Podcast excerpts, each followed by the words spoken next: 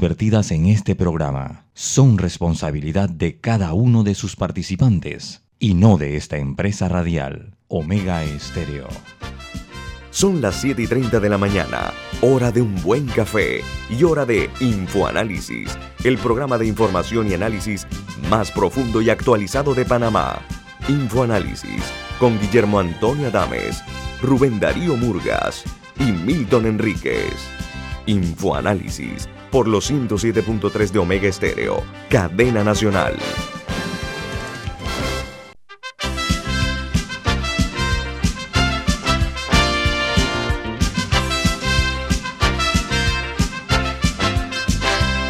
Hola, buen día. Bienvenidos. Esto es Infoanálisis, un programa para la gente inteligente. Hoy es 15 de febrero del año 2022 y es un honor para nosotros que ustedes estén en nuestra compañía en los próximos 58 minutos de análisis e información. Don Milton, ¿quién presenta Infoanálisis? Café Lavazza, café italiano espectacular que usted puede conseguir en los mejores supermercados, también los, lo puede pedir en los mejores restaurantes y solicitar servicio a domicilio por internet a través de www.lavazzapanamá.com. Café Lavazza, café para gente inteligente y con buen gusto, presenta Infoanálisis.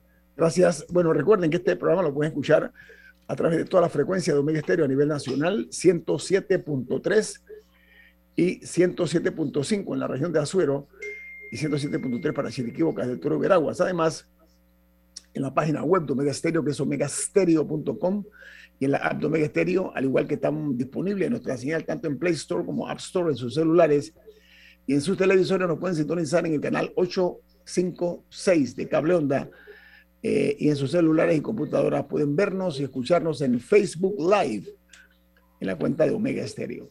Damos inicio entonces, amigos, como de costumbre, a darles a ustedes la información acerca de cuál es la primera plana de los diarios más importantes del mundo. Comenzamos en eh, una información que se genera en Rusia. Dice que el embajador ruso ante la Unión Europea dice que Rusia no invadirá a Ucrania a menos que nos provoquen.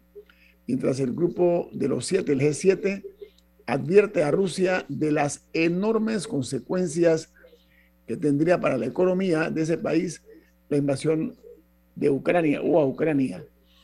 Mientras en Perú, los arqueólogos hallan eh, momias de seis niños víctimas de sacrificios. Dice que las momias eh, preincaicas de estos infantes tienen entre mil y 1200 años de antigüedad, un descubrimiento inesperado. Mientras en China dice que esta es la única potencia mundial económica que mantiene su política de COVID-0. Así se desmarca de la eh, decisión de los países de Occidente que han optado por convivir con el virus en lugar de eh, decretar eh, largos cierres.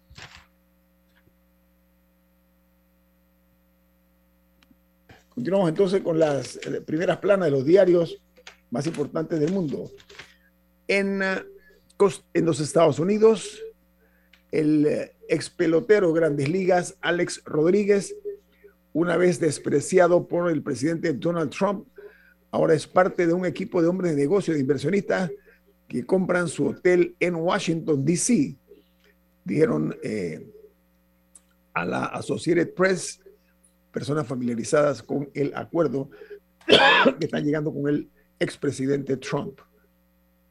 En Colombia, se informó que el Departamento de Estado de ese país, de los Estados Unidos, aconseja a sus ciudadanos reconsiderar viajar a Colombia. La alerta de seguridad eh, se emitió por los ataques que se han dado a la fuerza pública últimamente.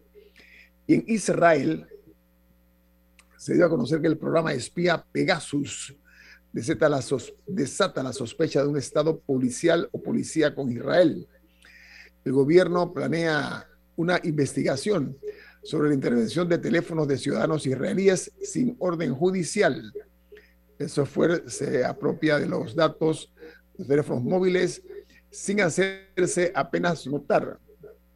De entre las personas pinchadas, como decimos en Panamá y en otros países, hay funcionarios de alto nivel, políticos, opositores, periodistas y ciudadanos de a pie. En Argentina, el jefe del bloque kirchnerista en el Senado eh, suma más aún la tensión dentro del oficialismo al poner eh, reparos al acuerdo con el Fondo Monetario Internacional y dijo, necesitamos saber en qué compromiso vamos a meter al país. Ahí termina la cita. Vamos a escuchar los, las primeras planas de los diarios de mayor prestigio y de mayor influencia en los Estados Unidos de América. Comenzamos con el diario The New York Times. El Times titula Empresa de contabilidad corta lazos con Donald Trump y se retracta de los estados financieros del ex jefe de Estado. Dice la, que la empresa de contabilidad Mazars USA reveló que ya no podía respaldar los estados financieros de Trump que ellos habían preparado casualmente para el señor Trump y que las declaraciones están en el centro de una investigación del fiscal general de Nueva York sobre si el expresidente exageró el valor de sus activos. Mientras el Washington Post en su primera plana, su principal titular es dentro de la respuesta de la Casa Blanca a una posible invasión de Ucrania, eh, dice que eh, están analizando eh, una fórmula en silencio de cómo respondería los Estados Unidos a una variedad de escenarios discordantes, desde una demostración limitada de fuerza hasta una invasión a gran escala y con bajas masivas por parte de Rusia, dice el Post. Mientras el Wall Street Journal, su principal noticia es Rusia eh, acelera la construcción a lo largo de la frontera de Ucrania. Dice que el canciller de Alemania viajó entre dos naciones para mediar en la paz mientras el presidente ruso Vladimir Putin deja una oportunidad para las conversaciones. Sin embargo, la acumulación eh, de ellos, de los rusos, presenta armas potentes y tropas bien entrenadas en la frontera con Ucrania. Pasamos al Cono Sur, a Chile, donde la última semana se registraron 475 ingresos de pacientes a las unidades de cuidados intensivos, es decir, 132 más que hace 14 días. Ayer eh, se informó de 108 fallecidos por la COVID-19, con lo cual llega el país a 40.700 personas fallecidas. Y eh, el total de los casos activos ya asciende a 144.410 y 28.076 nuevos eh, fallecidos, de, perdón, de infectados para un total de 2.652.713. Eh, dice que ante la actividad militar rusa, que es inusual, los Estados Unidos pide a sus ciudadanos dejar Bielorrusia y alerta sobre viajes a Moldavia. La nota dice que eh, también han eh, trasladado la embajada estadounidense en Kiev hacia una ciudad que se llama Lviv. Y en República Dominicana, el uso de la vacuna china de Sinovac para vacunar a niños de 5 a 11 años de edad contra la COVID-19 ya es una realidad. Eh, proyectan aplicar la dosis de 0,5 miligramos de la vacuna china que eh, se utilizó en las primeras dos dosis de inmunización para los adultos dominicanos. En México se anuncia que su embajada en Ucrania se alista para desplazarse, eh, para desplazar a sus connacionales ante la tensión política que se está dando a partir de mañana jueves. Eh, se ha ido pensando cada vez más que en las, las circunstancias que está dándose en Ucrania y muchos países, ahora es México el que está sacando a sus connacionales.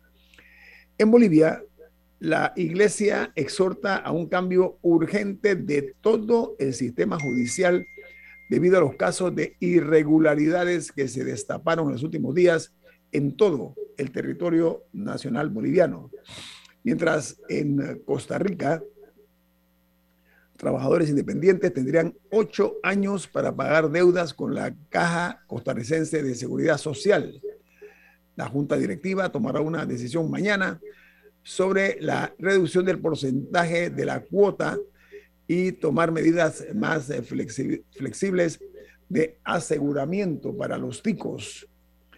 La principal noticia en Ecuador es el hallazgo de dos cadáveres colgando en un puente lo cual ha disparado las alarmas por la violencia del narcotráfico. Esto es muy similar al estilo del narco mexicano. Los mexicanos, los narcos mexicanos, se dieron la tarea en un momento determinado de, amanecer las ciudades con personas, eh, muchos de ellos decapitados, colgando de puentes eh, vehiculares o puentes eh, peatonales en México. Ahora, esa misma modalidad se está dando en Ecuador lo cual ha registrado pues un, eh, sonar de las alarmas, ¿no?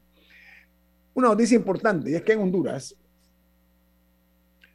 este país ha recibido la solicitud de extradición eh, de los Estados Unidos para el expresidente Juan Orlando Hernández. Este fue el jefe de Estado que gobernó Honduras de 2004 a 2022, o sea, acaba de salir del poder.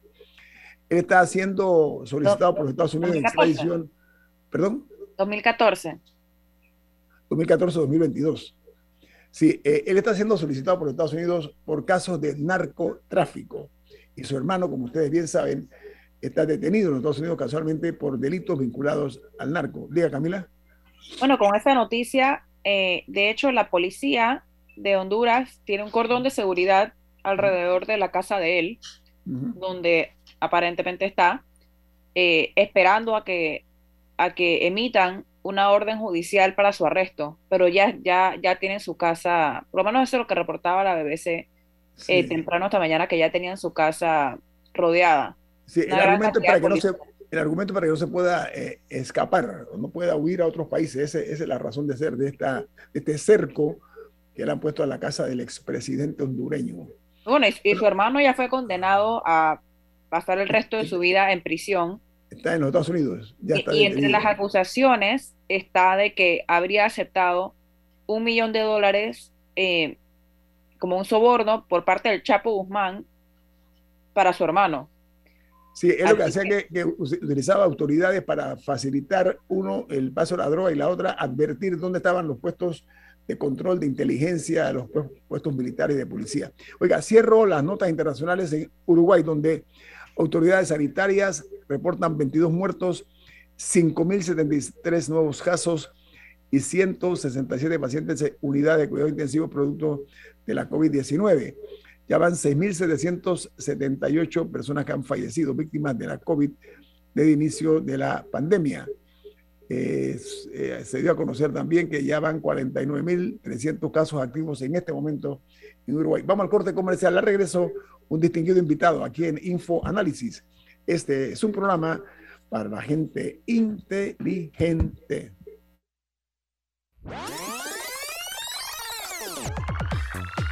Omega Stereo tiene una nueva app. Descárgala en Play Store y App Store totalmente gratis. Escucha Omega Stereo las 24 horas donde estés con nuestra nueva app.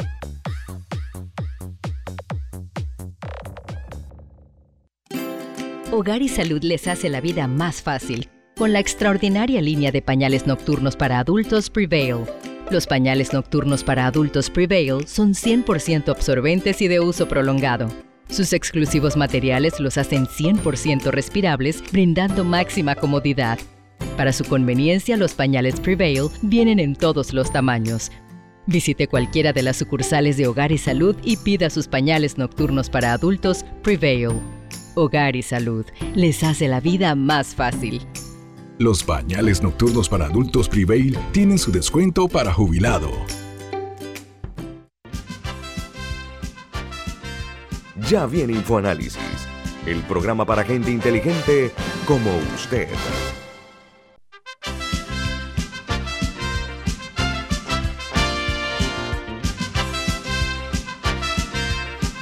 Amigos, les solicito que presten mucha atención a lo que tiene que decirles Don Milton. Adelante, Milton. Así es. En Banco Aliado te acompañamos en tu crecimiento financiero. Ahorra con tu cuenta Más Plus mejorando el rendimiento de tus depósitos.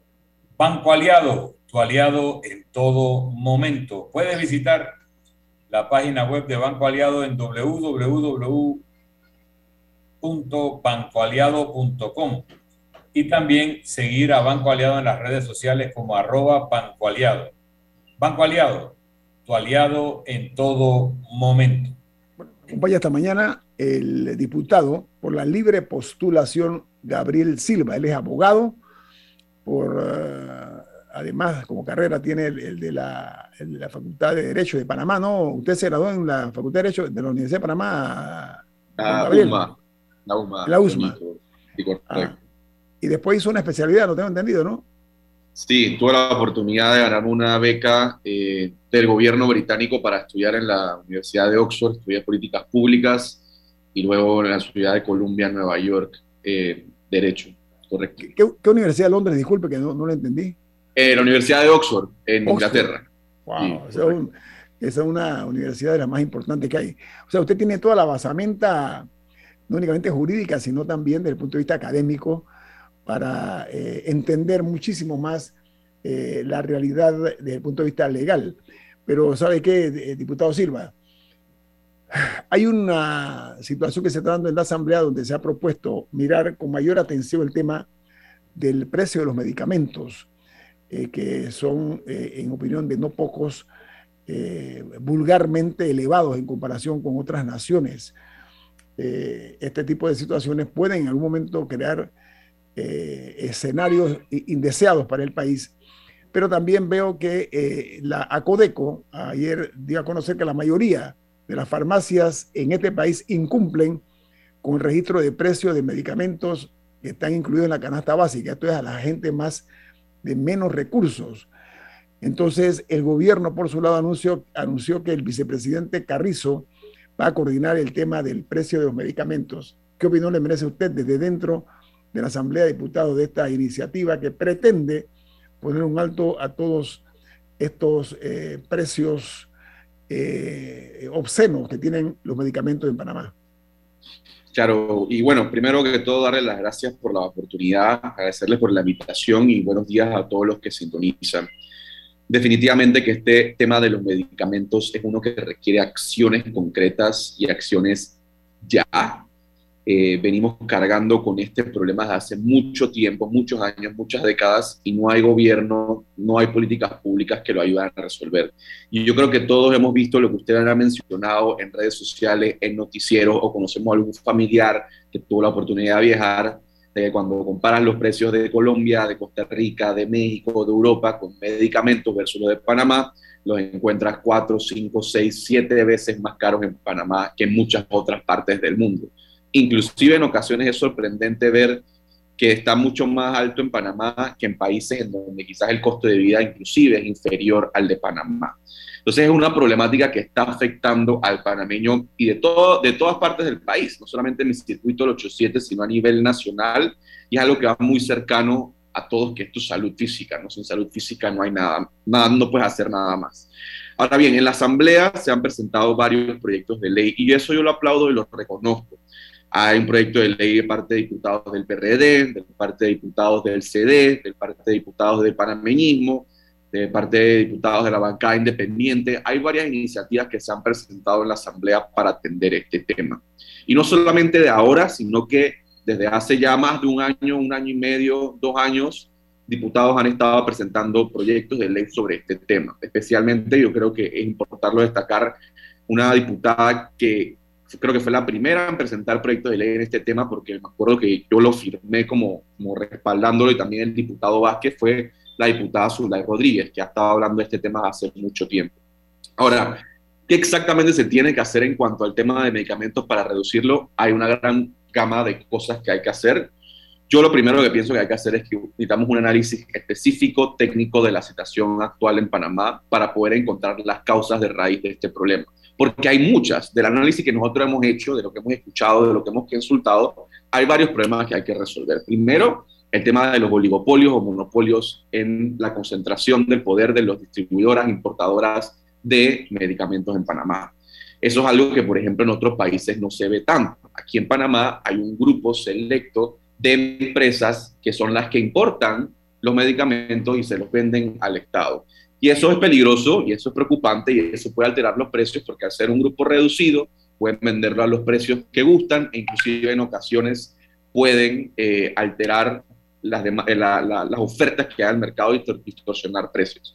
Otros países lo que hacen, por ejemplo, que es interesante analizar para Panamá, es que el mismo Estado compra directamente con las causas farmacéuticas, tal cual como por ejemplo nosotros hicimos con las vacunas. El Estado panameño no utilizó un intermediario para poder comprar AstraZeneca o Pfizer, sino que fue directamente a las empresas y hizo una transacción, hizo una compra con un contrato publicado públicamente y la gente sabe cuánto pagó por cada vacuna.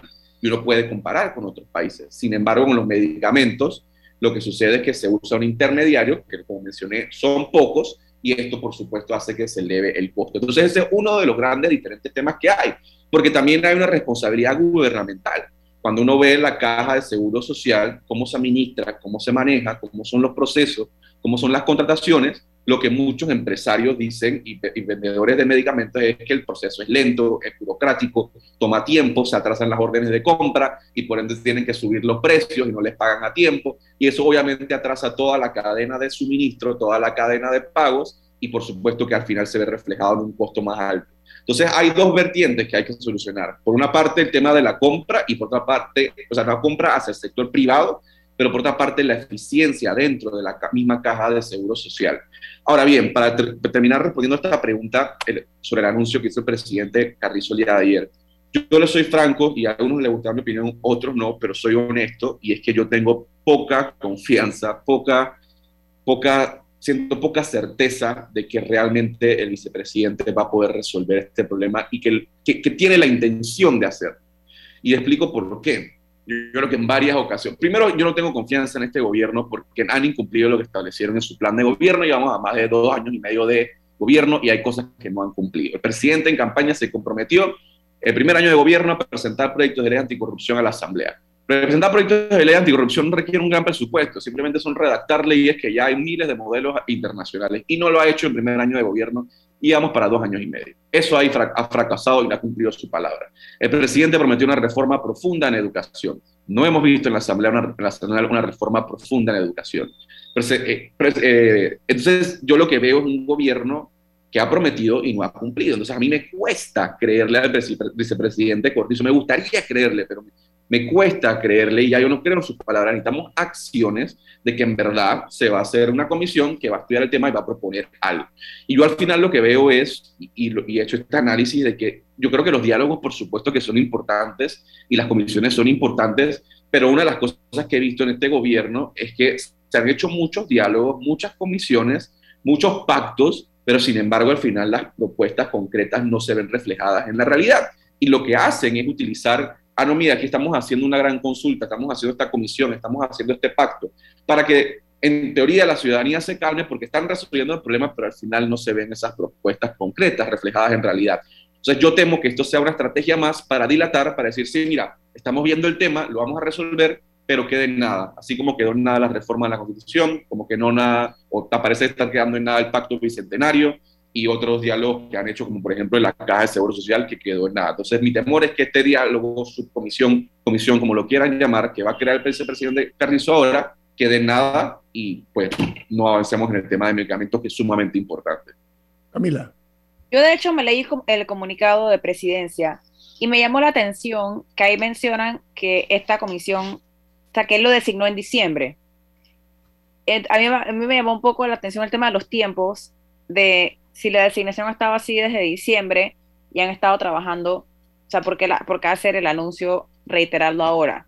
O sea, si es como un llamado a decir, a decir bueno, hay otra gente hablándolo, pero yo también, yo también estoy haciendo algo, que porque otra cosa es que eh, cuando, cuando me puse a leer las propuestas eh, que, que especifica el, el comunicado, que es pasar del no hay al sí hay, y las farmacias populares y ciertas cosas, me recordó mucho lo que yo vi en el plan de gobierno, que en teoría ellos han tenido por tres años. Entonces, eh, a mí, o sea, me, llamó la atención un poco eso y quiero saber más o menos hasta, hasta qué punto conviene que haya como dos vertientes distintas de soluciones que quizá ataquen el problema de dos puntos de vista diferentes o, si ha habido un acercamiento por parte del Ejecutivo directo a la Asamblea para decirles, oigan, yo sé que ustedes están viendo este tema, aquí está lo que nosotros hemos hecho hasta ahora, o eso no se ha dado, cada uno está yendo por, por su lado.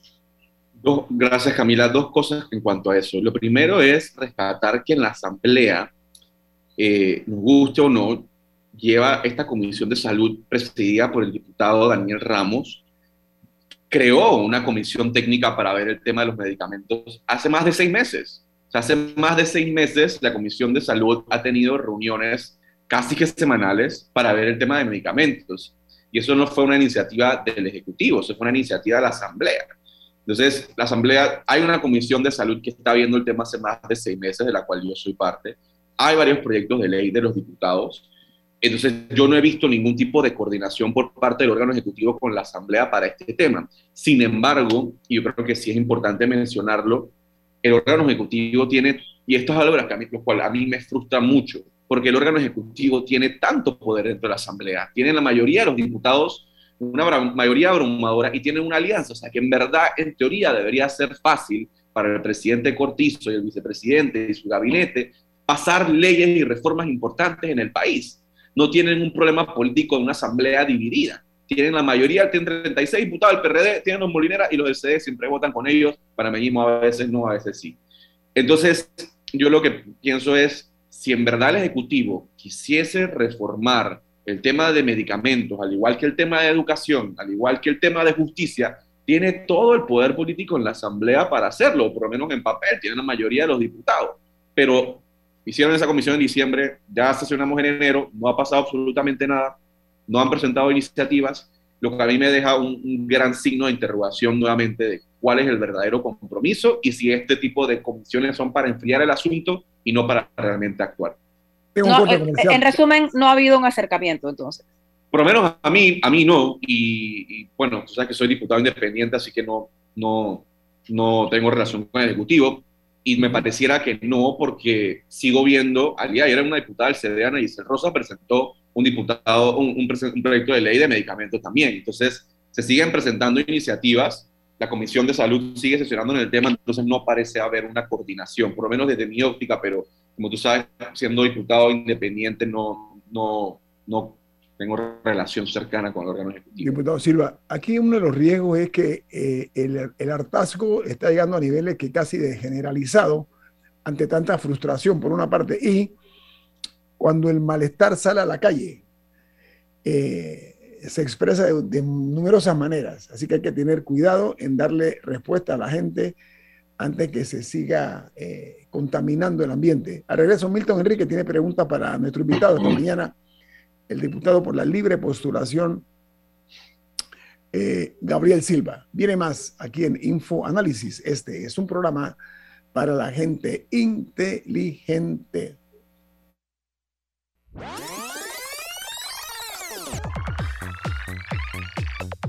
Omega Stereo tiene una nueva app. Descárgala en Play Store y App Store totalmente gratis. Escucha Omega Stereo las 24 horas donde estés con nuestra aplicación 100% renovada. Cuando el verano te gusta, suena así. En 50 metros llegas a la playa. Dale like a Claro y cámbiate a un plan postpago con ilimitada de C30 y llévate un equipo gratis. Dale like a todo lo que te gusta con Claro. Promoción válida del 15 de enero al 30 de abril de 2022. Para más información visita claro.com.pa. La gente inteligente escucha InfoAnálisis los anunciantes inteligentes se anuncian en InfoAnálisis. Usted es inteligente. Llame al 269-2488 y todos lo sabrán. Infoanálisis, de lunes a viernes de 7 y 30, 8 y 30 de la mañana, en donde se anuncian los que saben.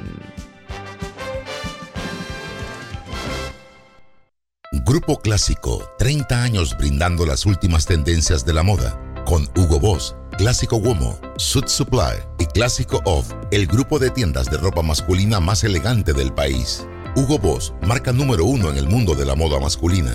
Clásico Womo, una selección de la moda europea más exclusiva en un solo lugar. Suit Supply, la tienda que está rompiendo el estereotipo de la ropa masculina.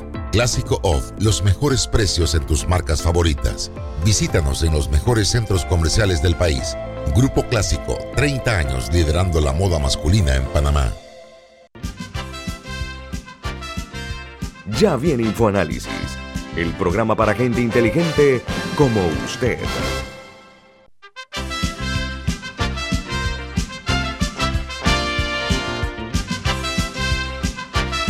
Bueno, seguimos platicando con el diputado por la libre postulación, Gabriel Silva, aquí en Infoanálisis. Eh, a juicio de no pocos, aquí lo que se tiene que buscar son respuestas, no, no respuestas abstractas, políticas, sino soluciones. Don Milton, adelante, en el tema de los medicamentos estamos hablando. Sí, hay una novela muy famosa llamada El gato pardo, de Giuseppe di Lampedusa.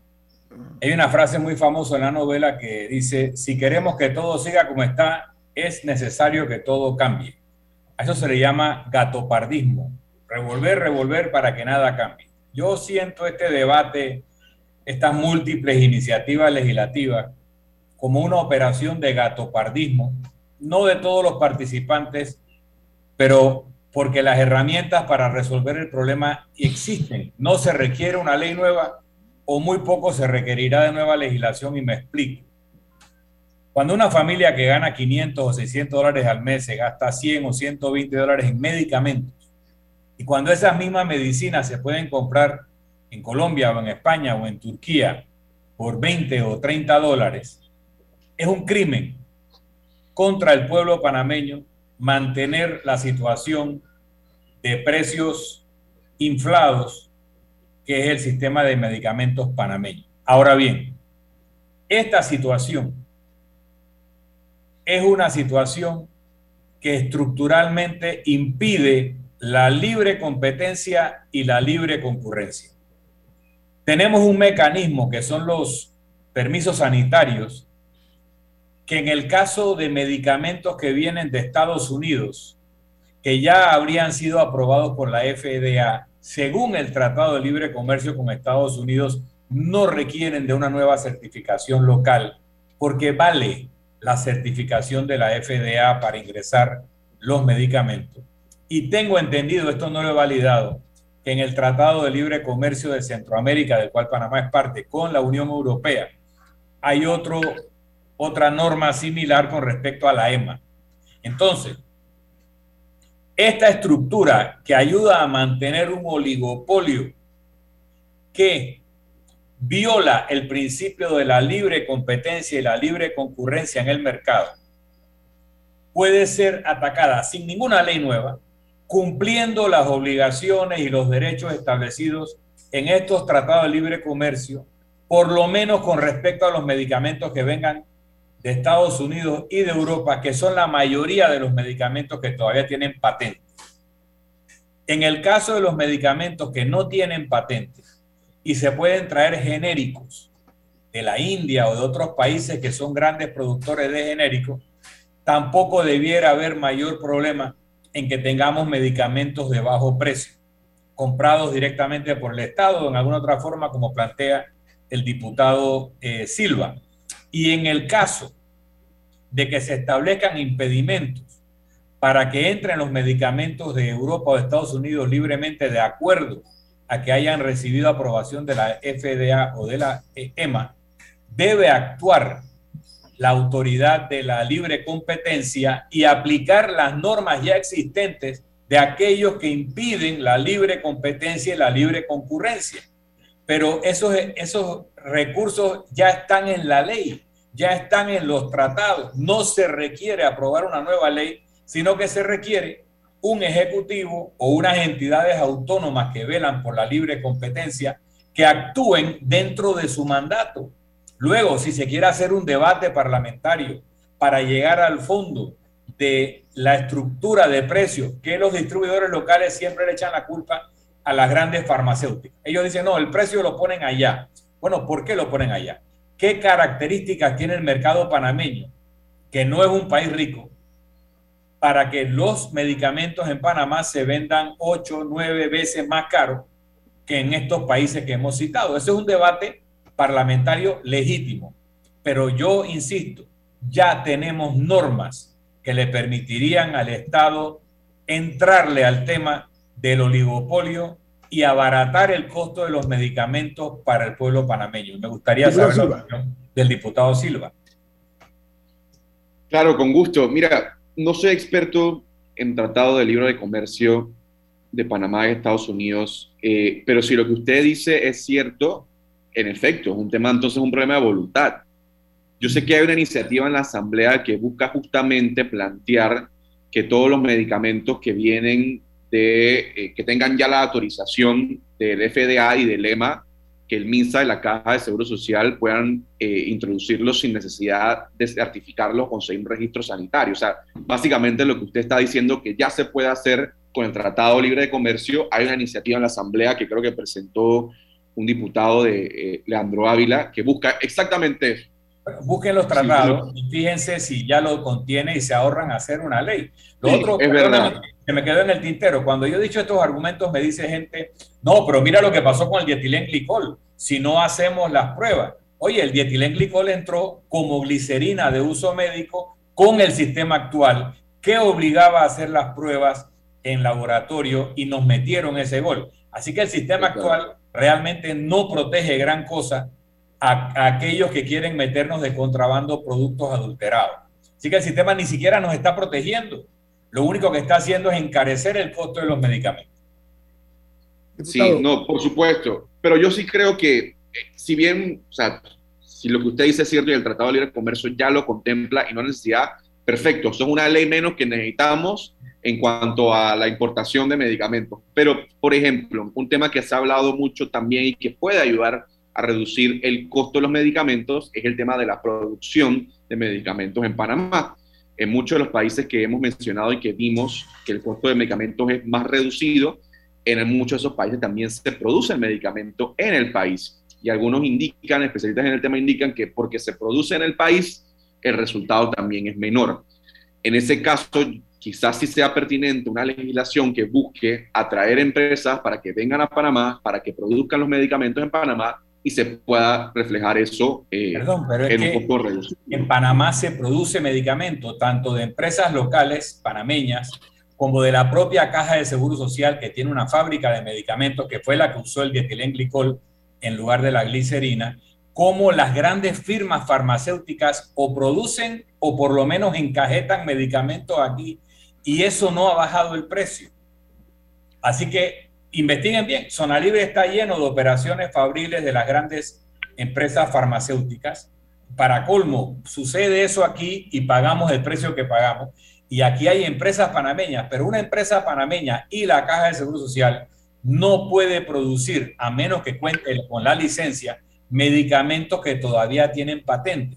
Lo único que pueden producir son o genéricos o medicamentos desarrollados por ellas mismas, lo cual no es una mala idea pero ya existen, ya están aquí y sin embargo los precios de los medicamentos de patente por lo menos son exorbitantes. Ahora, diputado Silva, eh, eh, hablábamos de gatopardismo, ¿no?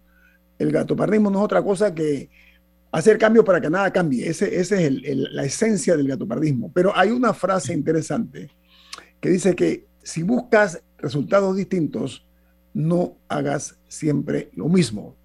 Y hemos estado dando vueltas en el tema de los medicamentos haciendo siempre lo mismo.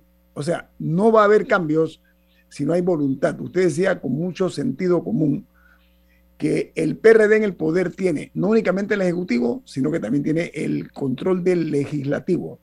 Palabras más, palabras menos, resumo. Aparentemente no hay una voluntad eh, honesta y transparente en ese sentido. Camila. Eh, lo que quería agregar es que una propuesta que también lleva rato dando vueltas es la de un hub de medicamentos, que Panamá sea como una especie de concentración eh, para, la distribución a la región, eh, con, facilitando un poco el almacenamiento, nuestra posición geográfica, eh, nuestro sistema logístico, para, para atraer que, que vengan aquí y que aquí sean distribuidos a la región. Eso, por ejemplo, está en alguna de las propuestas que están dando vueltas en la Asamblea o no. Y lo otro que había comentado previamente era que lo que me llamaba la atención era, era la demora en, en, implementar o por lo menos tener una propuesta en firme con el tema de los medicamentos por parte del Ejecutivo, tomando en cuenta que hace tres años se podía leer la propuesta en el plan de gobierno y que uno pensaría que, bueno, habrían agarrado esa y la perfeccionan o tratan de implementar ciertas cosas. Eh, y lo estoy viendo y tiene un, dos, tres, cuatro, cinco, seis, siete, ocho, ocho propuestas dentro de un programa de pasar del no hay al sí hay de medicamentos, varias, varias de las cuales están en el comunicado casi tres años después, pero no vemos la implementación. Entonces, ¿qué tanto tiene que ser como una super ley que arregle todo o si hay cositas que se pueden ir haciendo en el camino para ir, para ir generando paulatinamente un alivio? ¿O es mejor tener una sola propuesta macro que rediseñe todo el sistema? Camila, nosotros tenemos un hub de medicamentos. En la zona de Colón, desde hace 40 años, están las grandes firmas de medicamentos con operaciones hasta fabriles y en otros casos de empaquetamiento. La idea de un hub de medicamentos presupone que el problema del precio es un problema de costo de producción y de transporte. Lamentablemente, no hay relación entre el costo de producción y el precio que nos están metiendo. Y promover un hub de medicamentos que ya tenemos, no ha logrado que esos precios bajen porque no hay relación con el costo de producción. Es que uno de los argumentos que se escucha es que como es una ganancia abusiva. Sí, o sea, uno de, los, uno de los argumentos que he escuchado es que como somos un, un mercado tan pequeño, lo terminan compensando aparte de que somos un país de renta alta, entonces que esos son dos factores, pero que si, si compráramos como en... claro, si hiciéramos un pool con todo Centroamérica o con Costa Rica o con Colombia, que tiene buenos precios, hagamos un pool y compremos junto con ellos. Eso es una buena política. Milton, yo lo, he propuesto en varias ocasiones, tú lo sabes. Hagamos, un pool, hagamos un pool con Centroamérica. Eso es una cuestión de sentido común, pero de practicidad también. Diputado eh, Silva, podemos quitarle unos minutos más después del corte comercial, si no tiene inconveniente. Claro, no hay ningún problema. Sí, ok, muchas gracias. Vamos entonces al corte comercial. Esto es Info Análisis. Este es un programa para la gente inteligente. Omega Stereo tiene una nueva app. Descárgala en Play Store y App Store totalmente gratis. Escucha Omega Stereo las 24 horas donde estés con nuestra aplicación totalmente nueva. Inundado de papeles en su oficina. Gasta mucho tiempo buscando documentos y archivos. En Solutexa digitalizamos los documentos de su empresa y le proporcionamos un software poderoso y fácil de usar para que pueda organizar y encontrar esos documentos escaneados. Llámenos al 209-4997 para un demo sin compromiso. Solutexa, expertos en digitalización y gestión documental.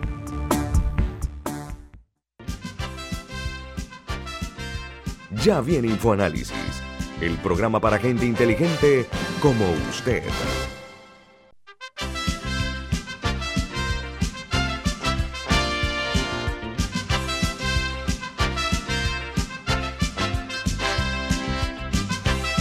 Bueno, amigos, eh, continuamos platicando con el diputado por la libre postulación, Gabriel Silva. Eh, diputado, eh, hay una, un proyecto en la Asamblea Nacional, ya está en, segundo debate. Va para tercero hoy. ¿Ah? Va para tercer debate hoy. Va para tercer debate, que es declarar el día 20 de diciembre, perdón, como Día de Duelo Nacional. Para mi juicio, es una pena que no haya habido una beta de carácter por parte de ningún presidente anteriormente, sobre todo presidente del PRD, en materializar esta, eh, esta aspiración de no pocas personas. falta, repito, una, veo como una falta, una beta de carácter que le ha faltado a varios antes. Aparentemente la Asamblea Nacional tiene el interés y la voluntad de que esto ya se haga una realidad, que el 20 de diciembre se ha declarado Día de Duelo Nacional sobre todo porque se trata de un gobierno PRD, que tiene un compromiso muy por encima de los otros partidos políticos en ese sentido, diputado Silva. Claro, con mucho gusto. El proyecto de ley fue aprobado ayer en segundo debate, va para tercero, fue presentado por varios diputados, eh, principalmente del PRD. Y el proyecto yo creo que es bueno, tiene una intención noble. Por supuesto que lo que sucedió el 20 de diciembre eh, fue catastrófico para muchos panameños y muchas familias, personas que perdieron su casa, que perdieron su vida, que perdieron amigos, familiares, que inclusive fallecieron después de los eventos por el trauma que les sucedió. Y fue una operación que ya muchos analistas, muchos abogados internacionales, comisiones han detectado y han concluido que el uso de la fuerza fue desmedido e innecesario, que había otras formas de poder sacar al dictador que teníamos en Panamá, que por supuesto le estaba causando mucho daño al país. Entonces es un día que se está declarando día de duelo, un día en donde no se va a vender alcohol, donde no debe haber fiesta, donde se debe conmemorar a las personas que fallecieron y que perdieron algo en ese, ese importante día. Y un día también de reflexión, y ahí es donde yo lo veo el valor agregado, porque algunas personas, y se entiende y se respete, dirán, yo quiero este día para recordar a los, a los que fallecieron, para recordar a mis familiares, para recordar a los barrios donde esto lo afectó. Pero otros también, eso se respeta y se entiende, pero otros también dirán, yo quiero este día para reflexionar no solo en lo que pasó, sino en lo que debe venir hacia adelante, en cómo evitar que esto vuelva a suceder, cuáles son las causas que causaron, que, que, que llevaron al 20 de diciembre a una invasión y cómo evitar que esas causas crezcan hoy en Panamá. Entonces, una reflexión, discusión y análisis que yo veo muy prudente, especialmente en los tiempos turbulentos que estamos viviendo el día de hoy. Pero es importante también, en mi opinión, no solamente conmemorar y, respetar y estar en duelo el 20 de diciembre, pero hay una parte de la historia que también se debe conmemorar. Inclusive nosotros presentamos un proyecto sobre ese tema y es conmemorar a las víctimas de la dictadura, que son más de 100 personas, cientos de personas, según la Comisión de la Verdad, que fallecieron durante la dictadura y ellos también merecen una conmemoración, porque aquí se violaron derechos humanos, se torturó, se violó, se abusó, se golpeó, se, hayan desapariciones forzosas y usted más que cualquiera lo debe saber. Y ese momento también hay que conmemorarlo y reflexionarlo. Entonces a mí me hubiese gustado, y lo mencioné ayer en el, en el Pleno, que ambas iniciativas estuviesen juntas, conmemoremos estemos en duelo por el 20 de diciembre, pero también por la dictadura, o que se hubiesen discutido paralelamente. Sin embargo, bueno, se dio un paso hacia adelante en el tema del 20 de diciembre y logramos incluir en un artículo que en las escuelas se, eh, se estudie, se reflexione no solo por las consecuencias y lo que pasó el 20 de diciembre, sino también sobre las causas. Y es importante haber agregado esa palabra, las causas, lo que nos llevó a la una invasión. Buen proyecto de ley eh, que creo que hoy se va a aprobar en tercer debate. Oiga, diputado, pero hay una triste realidad que debe ser motivo de vergüenza para los que tenemos sentido de patria. Y es que aquí se decidió en un momento determinado eliminar la asignatura de relaciones de Panamá con los Estados Unidos. Un absurdo que nos deja a nosotros muy mal parados. Ojalá que eso no vuelva a repetirse más nunca, ¿no, Camila? ¿Cuál ha sido, o sea, cuáles evalúan ustedes que son las probabilidades de que el gobierno eh, sancione, o sea, apruebe ese proyecto de ley? Una de las grandes discusiones eh, alrededor del 20 de diciembre no ha sido sobre si, es meritoria la causa o no, o sino se ha enfocado en el tema económico. O sea, en, el, en, en que en lo que representaría un día de asueto y, siempre sale el sector empresarial a destacar que también es unos días antes de Navidad, en una época de alto movimiento comercial y todos esos temas, eh, que es una, es una realidad. Eh, y por todos estos años, muchos gobiernos, bueno, no, creo que no, no, no, sé qué gobiernos y qué años, pero yo sé que en, años recientes se ha declarado como día de duelo, pero sin asueto. Como que cada año lo declaran individualmente. Eh, el proyecto de ley especifica el tema del, del, asueto y si es así, ¿qué pasaría si el gobierno decide vetarlo por inconveniente o por otra razón? No, mira Camila, yo veo muy, muy probable que el proyecto de ley sea aprobado en tercer debate y muy, muy probable que sea firmado y sancionado por el presidente. ¿Por qué? Por dos razones. La primera es eh, el viceministro de Trabajo, Roger Tejada, el día de ayer estaba en la Asamblea y él dio buena fe del proyecto, que él lo aprobaba, que había hablado con el presidente, con el gabinete y que eso está hablado y ya cuadrado. Entonces, desde ya el Ministerio de Trabajo ha dicho que está bien, que están de acuerdo aunque sea un día em, donde no se trabaja, que es un día de duelo, como son los días de duelo, y que ya para arriba también eso está cuadrado. Y por otra parte, pues hay un poder político fuerte que es que Cristiano Adames es presidente de la Asamblea Nacional. Así que que le veten proyectos de ley tampoco lo veo, lo veo muy probable, ¿no?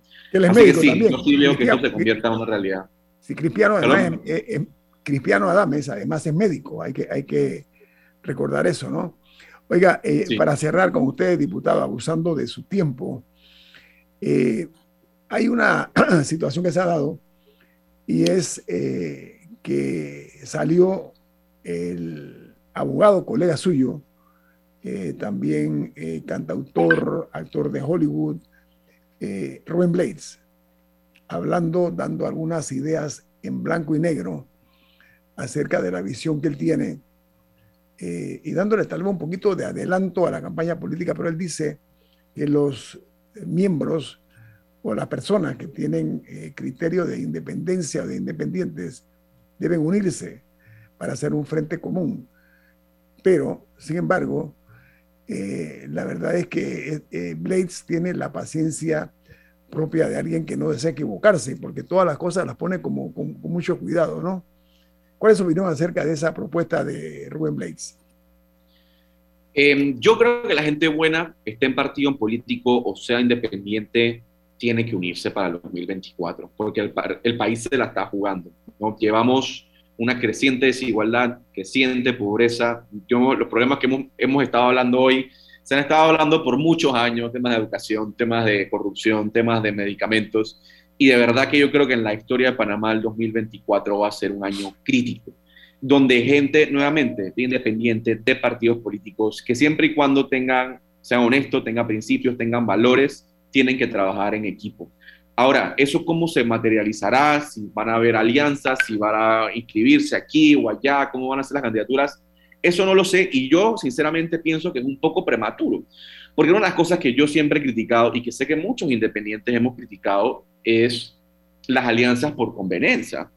Para hacer una alianza, yo creo que es importante tener principios y valores, que eso ya uno lo puede ver en la persona si tiene cola de paja o demás, pero también es importante ver cuál es el plan que vamos a hacer con respecto a los medicamentos, cuál es tu visión, qué vamos a hacer en cuanto a la justicia, cuál es tu visión en cuanto a la educación. Entonces, ese tipo de plan, ese tipo de propuesta específica, yo creo que también, por lo menos para mí y para, sé que la gente que me rodea, antes de hablar de algún tipo de alianza, de inscripciones, de mancuernas, eso es lo que debe estar también sobre el plan de conversación.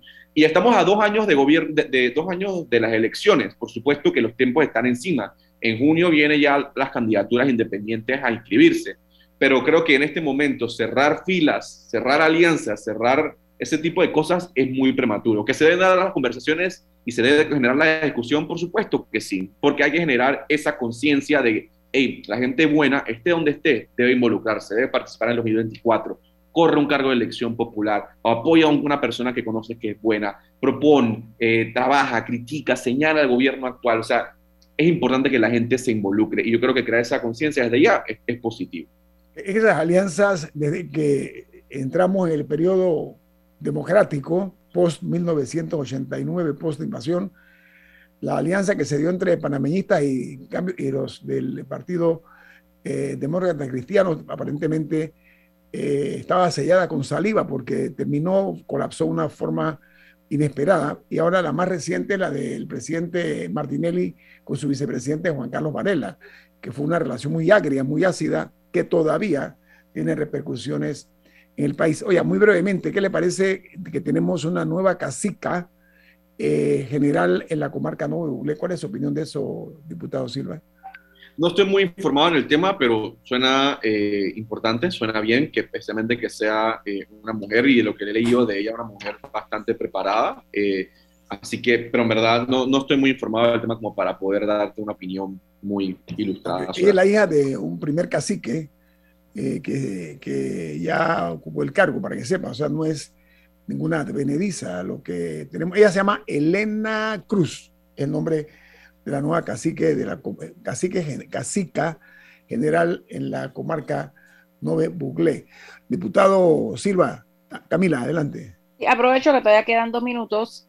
Eh, un tema en el que no hemos visto mayores avances, o por lo menos que no se, no se sienten, es eh, en términos de reactivación económica, ¿qué iniciativa hay ahorita en la Asamblea que crea usted quizá no se está discutiendo o que sí se está discutiendo sobre este tema o cuál faltaría.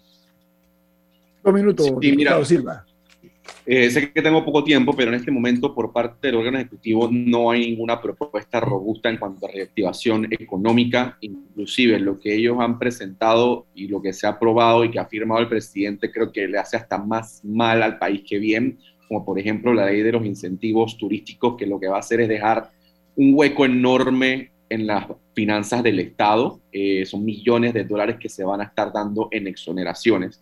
Entonces, por parte del órgano ejecutivo no he visto reformas profundas. Eh, hay algunos proyectos de ley que se dieron inclusive antes de la pandemia que creo, en mi opinión, que son importantes, por ejemplo, y que va, depende mucho de la implementación, como es el proyecto de ley de las empresas EMA, algo que hemos hablado justamente el día de hoy, que es que vengan a Panamá empresas que hagan más manufactura, porque ya tenemos multinacionales que vienen a prestar servicios al exterior, pero lo que busca ese proyecto que a mí me pareció bueno es que también fabriquen en Panamá para luego exportar al mundo. No, que eso genera empleo. Por supuesto, por supuesto. A mí me llama la atención que yo no veo una discusión.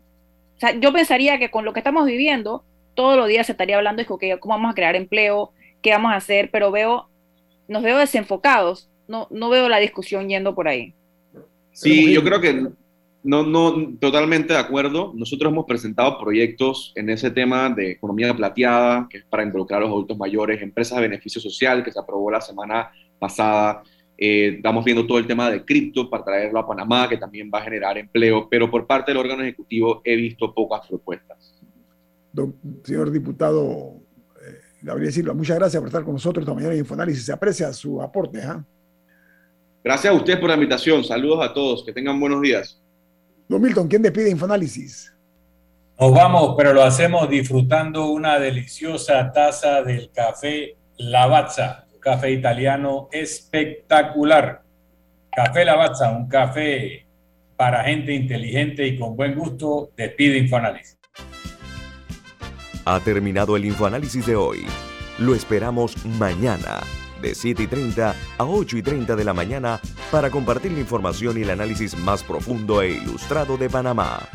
Infoanálisis con Guillermo Antonio Adames, Rubén Darío Murgas y Milton Enríquez. Infoanálisis por los 107.3 de Omega Estéreo, cadena nacional.